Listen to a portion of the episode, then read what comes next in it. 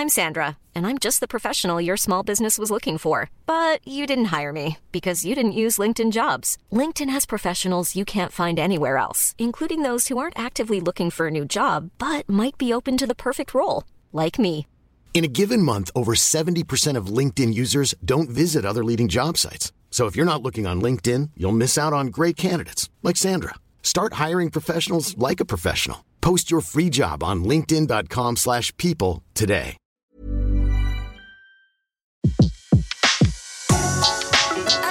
Le meilleur de séances radio est maintenant sur We Love Cinéma. Flashback sur Séance Radio. Le cinématographe permet de projeter des images sur un écran. Toute l'actu des grands classiques du cinéma. Bientôt, les films vont être sonorisés.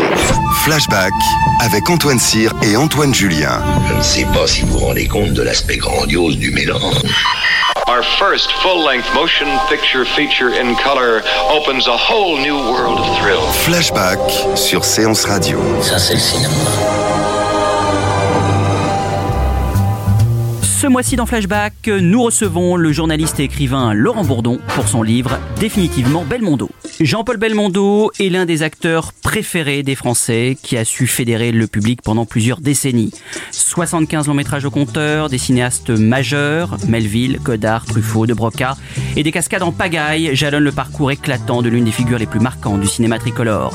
Une classe touriste pour un incorrigible magnifique que nous raconte Laurent Bourdon dans son livre Définitivement Belmondo, publié aux éditions Larousse, un ouvrage truffé d'anecdotes qui revient film par film sur la carrière de notre bébelle nationale.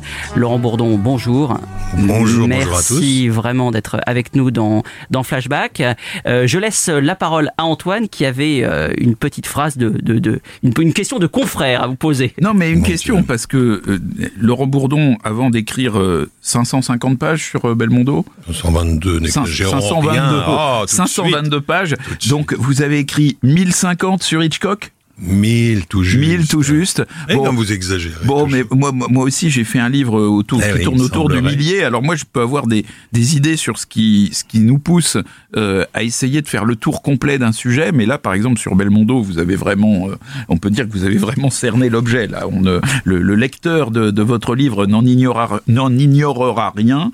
Alors, qu'est-ce qui, qu'est-ce qui vous pousse, Laurent, euh, à faire des livres exhaustifs qui, qui, et qui, à la fin, d'ailleurs, sont très divertissants? Ah, c'est très aimable. Eh bien, écoutez, je pense que c'est un petit peu différent à chaque fois. Hitchcock, c'est vraiment c'est une planète Hitchcock. Alors quand on rentre dedans, quand on met le doigt, si je puis dire, Hitchcock, on peut pas s'en sortir et donc on est obligé de tout faire et de tout et d'aller au bout. Et, et, et j'y serais encore si ma femme ne m'avait pas dit, écoute, là c'est bon, euh, envoie-le à un éditeur, bon, euh, fais quelque chose. 1000 pages, effectivement, c'était correct. Là, pour Belmondo, c'est un peu différent parce que juste avant, j'avais fait un bouquin sur Chabrol et donc je l'avais un peu côtoyé puisque Chabrol et Belmondo ont travaillé ensemble très tôt. euh, avant, euh, euh, à bout de souffle, Chabrol avait fait tourner euh, Belmondo dans À double tour et puis ensuite ils se sont retrouvés pour Dr Popol. Donc j'avais un peu côtoyé le personnage. Ensuite, j'ai écrit un bouquin sur les remakes et Belmondo, non seulement il y a eu des remakes d'À bout de souffle, par exemple, il a tourné dans des remakes, mais il a surtout tourné dans un auto-remake. C'est que euh, Un nommé à la Roca est évidemment la première version de la Shkumun, dans lequel il reprend exactement dans la même histoire, adapté du même roman, le même personnage. Donc, je m'étais comme ça colté un petit peu avec ce Belmondo. Puis un jour, je découvre un film que je ne connaissais pas, qui s'appelle Les copains du dimanche, et qui est un film absolument, enfin, inconnu. Si quelqu'un ici connaît Les copains du dimanche, évidemment que tout le monde ici connaît Les copains du dimanche, mais tout de même, c'est un film pas très connu. C'est le premier film de Belmondo en tant que professionnel. Il sort du conservatoire. Au conservatoire, il y a tourné une petite scène d'un d'un Molière dans un film justement documentaire sur Molière. Donc ça, voilà, le premier film, c'est ça, c'est Les copains du dimanche, qui est produit par une, une pas une filiale, mais enfin un, un organisme très proche de la CGT. Et d'ailleurs, le scénario du film a une, a une connotation effectivement assez sociale. Et d'ailleurs, le film ne sortira pas. Et comme il était payé juste sur les entrées, il n'a jamais été payé pour ce film. Ce film n'est jamais sorti. Il est passé uniquement dans les meetings de la CGT. Il est passé en RDA. Il est passé euh, à la télévision en 72, je crois, dimanche après-midi en 72. Et puis c'est tout. Et maintenant, il est disponible en DVD. Et ce film est un film absolument incroyable où on découvre Belmondo à 23 4 ans à peu près. C'est le Belmondo, déjà il fait des remarques sur son visa, ouais je sais, je suis moche, j'ai un gros nez.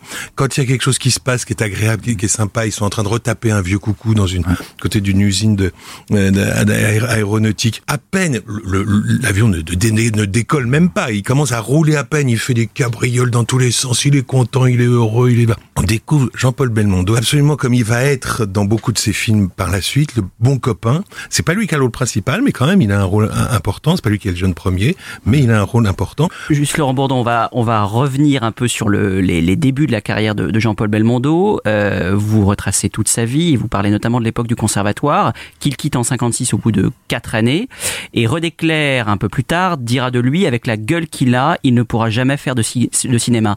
Euh, sa carrière, est-ce que c'est une revanche sur ceux qui n'ont pas cru en lui? Ça, il l'a dit que en particulier l'année où il a eu ce César, où on lui a donné ce César pour euh, itinéraire d'un enfant gâté, on a beaucoup dit qu'il n'était pas venu le chercher parce que c'était César, un sculpteur que son père, Paul Belmondo, sculpteur, n'appréciait pas beaucoup.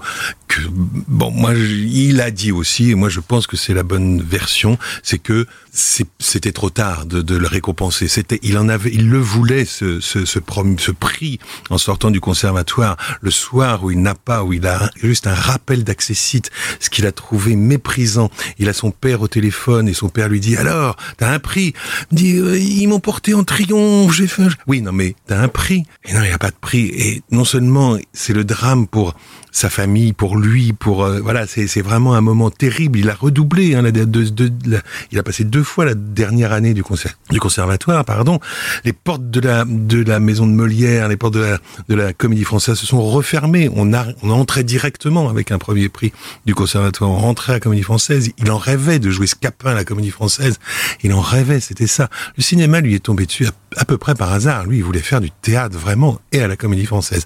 Et ça, ça a été vraiment le drame de sa vie. Effectivement, je pense qu'une grande partie de ça, de son dynamisme, de son, de son, comment on pourrait dire, de sa, sa, sa, volonté de y arriver, son, sa, sa, force, niaque, on dirait niaque, on dirait, voilà. Euh, eh bien, vient de là, de, de ces, de ces, de ce jury qu'il n'a pas reconnu, euh, contrairement à ses camarades qui eux, alors avaient vu quand même qu'il il était, il était exceptionnel déjà. Alors justement, vous, vous nous présentez un Belmondo euh, doué et ayant la vocation du théâtre. Et euh, on a dans, dans, sa carrière un certain nombre de films dans lesquels il joue des rôles dramatiques euh, qui sont de, de, grands rôles. On peut, je peux en parler tout à l'heure euh, hors antenne, si je puis dire, de Week-end à Zuidcote. Il y a aussi un film que j'aime beaucoup qui est Léon Morin prêtre. Ah bon?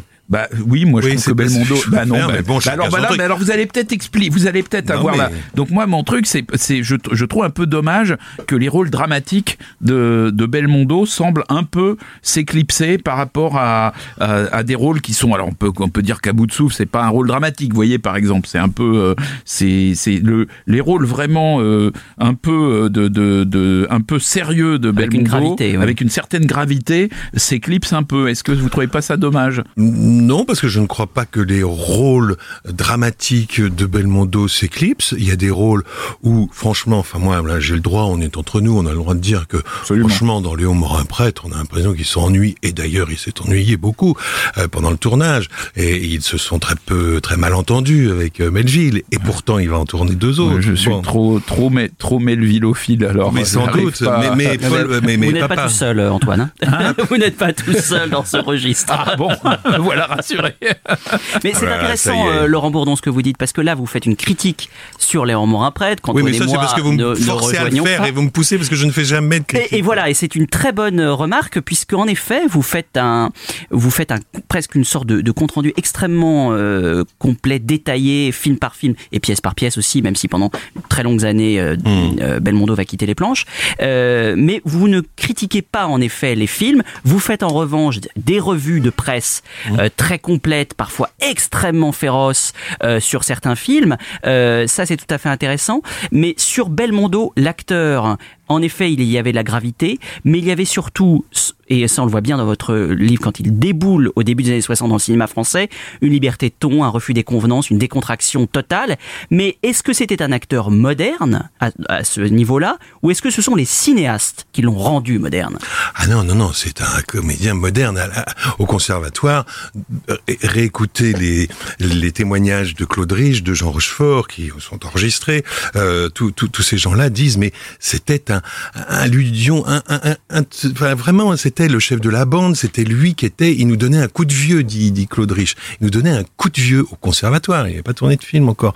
Et donc c'est évidemment Godard qui va le, faire éclater euh, et va lui permettre de se libérer complètement devant une caméra. Mais au conservatoire déjà, il y a même, alors il y a des profs qui ne comprennent pas du tout, il n'aura pas son prix. Euh, Pierre Dux va lui va lui dire, ça c'est quand même assez connu. Mais enfin, avec la tête que vous avez, vous ne tiendrez jamais une femme dans vos bras, on n'y croira pas.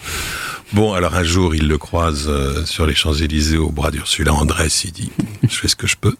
Et donc, euh, bon, donc à part cela, il y en a quand même quelques-uns, d'ailleurs qu'il a, il a gardé euh, des amitiés avec certains professeurs du conservatoire, dont un qui, qui, qui lui a dit, mais, mais qu'est-ce que tu veux que je fasse? Je vais pas mélanger. Enfin, c'est une eau vive, c'est une eau claire, Belmondo. Il y a pas, y a- voilà, il y a rien à dire. C'est comme ça. C'est une, voilà. Et, et donc, il y en a quand même qui l'ont repéré dès ce moment-là, pas tous, mais il y en a qui l'ont repéré dès ce moment-là. Et après, il y a des réalisateurs qui vont un peu le, le casser un peu. Hein. Si vous allez voir les distractions d'un certain Dupont, vous verrez que Belmondo n'est pas toujours égal à son meilleur. Et pourtant, son meilleur, il le trouve selon moi, dans cette période des années 60, euh, où il excelle à la fois dans la comédie, on l'a déjà dit, l'aventure. Il faut vraiment citer Philippe de Broca quand même, Évidemment, qui est un metteur en scène très très très important avec lequel il a beaucoup tourné.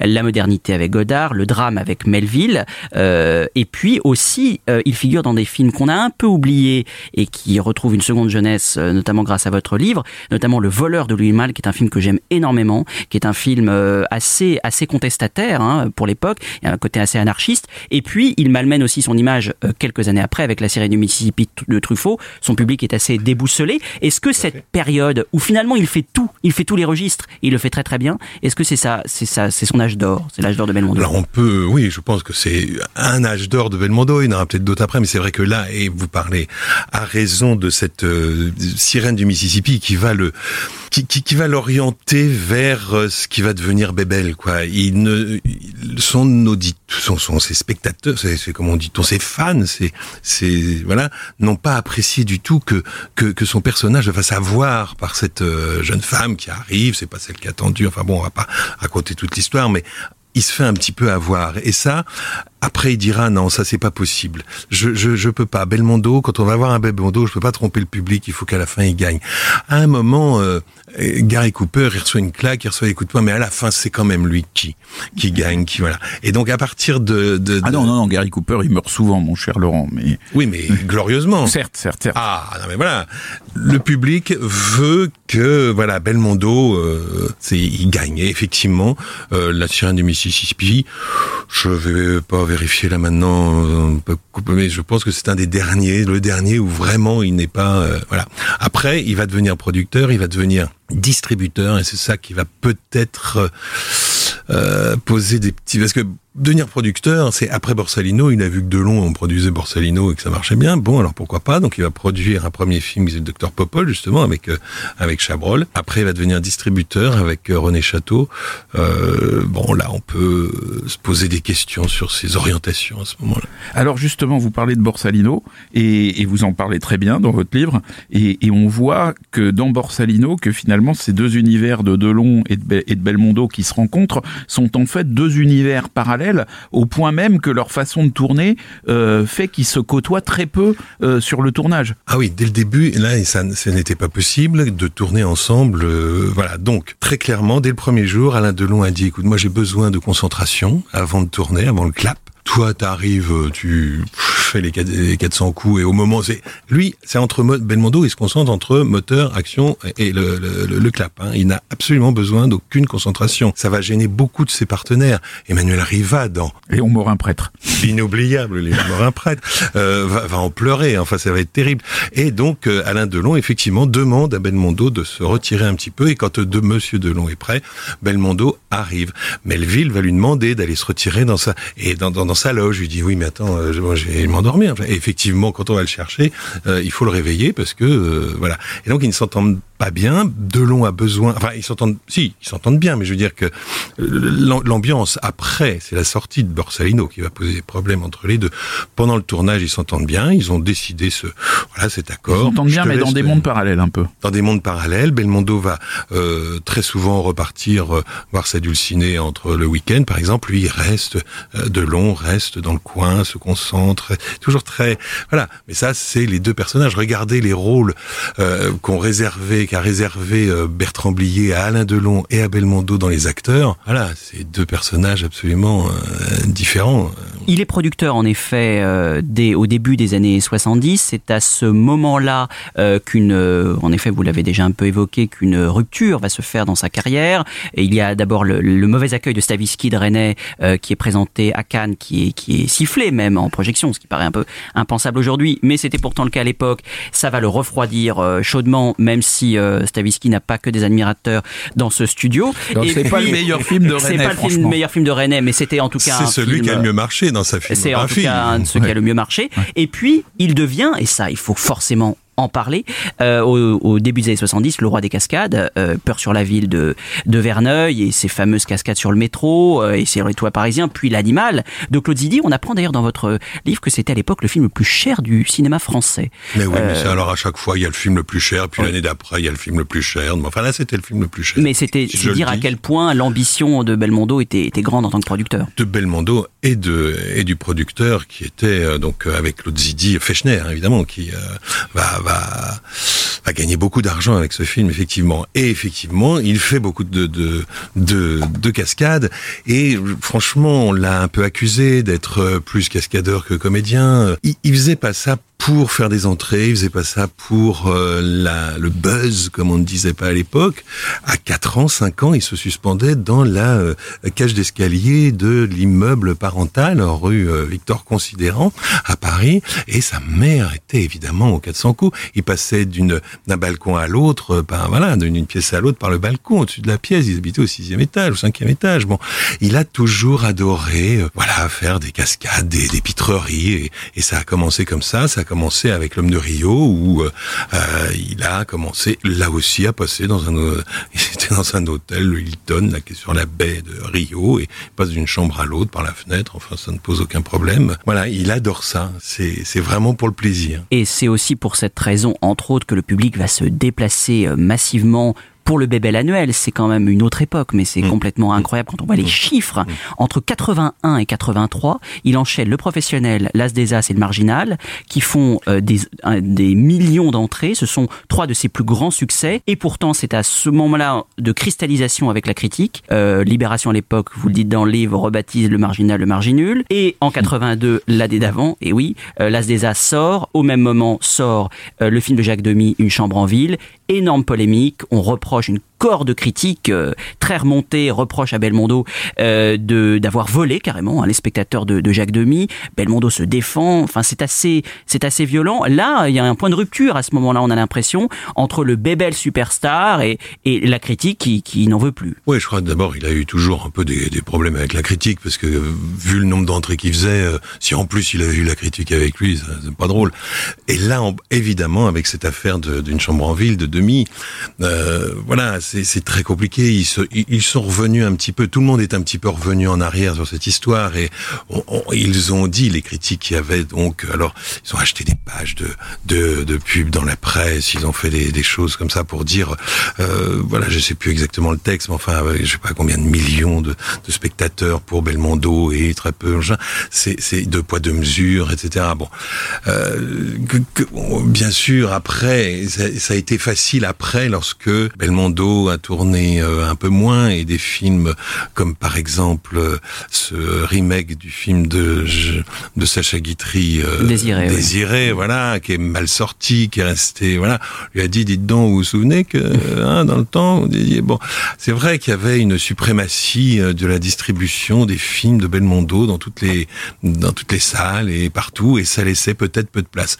Le producteur quand même d'une chambre en ville expliquait quand même que c'était pas un film qui aurait dû sortir sur plus de salles que ça, et qu'il était plutôt un film à, avoir une carrière un peu plus longue. Le film n'a pas très bien marché. Est-ce que c'est de la faute de Belmondo Je pense qu'ils se sont pas très bien défendus. Gérard Horry s'est pas très bien défendu sur au micro de d'RTL. Il dit des choses qui sont, il parle des petits marquis, des choses comme ça. C'était pas très fin, finaux, je pense. Enfin. Au final, Belmondo laissera une, empreinte indélébile sur le cinéma français. Beaucoup de films qu'on a énormément de plaisir à, à revoir. Euh, pour ma part, s'il y en avait qu'un, je, garde, je, je, je, garderais, je garderais Bob euh, Bob Sinclair dans ah. dans le Magnifique, qui irait pour moi un film absolument euh, indé, presque indépassable. Je partage, je partage. Pour terminer cette interview, Laurent Bourdon, pour vous, qu'est-ce qui, qu'est-ce qui représente Jean-Paul Belmondo dans le cinéma? Voilà, ça c'est le genre de question très compliquée parce que qu'est-ce que je voulais que je vous dise? C'est une star et une star c'est indéfinissable. C'est une star, c'est pas un comédien, c'est pas un acteur, c'est pas quelqu'un qui, qui joue super bien, c'est pas quelqu'un qui euh, voilà, c'est une star et euh, voilà, c'est ouais. indéfinissable. Alors moi je me souviens avoir entendu Quentin Tarantino dire Jean-Paul Belmondo, ce n'est pas seulement une personne, ce n'est pas seulement un nom, mais c'est un mot qui est synonyme de super coolitude. Nous étions au Festival Lumière ce jour-là. Voilà. Eh bien, une coolitude à retrouver dans les pages de votre livre, Laurent Bourdon, définitivement Belmondo, à lire absolument aux éditions euh, Larousse. Flashback sur Séance Radio. Le cinématographe permet de projeter des images sur un écran. Toute l'actu des grands classiques du cinéma. Bientôt, les films vont être sonorisés. Flashback avec Antoine Cyr et Antoine Julien. Je ne sais pas si vous vous rendez compte de l'aspect grandiose du mélange. Le mercredi, c'est un fauteuil pour deux sur Séance Radio. Euh, mon ambition comme acteur dans mes films, c'est surtout de, de, servir le film. Où en fait, moi, je me suis dit, d'accord, ce qu'ils sont en train de dire, je le ressens aussi. Asseyez-vous sur le fauteuil de Séance Radio. Merci beaucoup et à très vite sur Séance Radio. Avec plaisir, merci beaucoup. À 19h et sur toutes les applications podcast. Retrouvez l'ensemble des contenus séances radio proposés par We Love Cinéma sur tous vos agrégateurs de podcasts.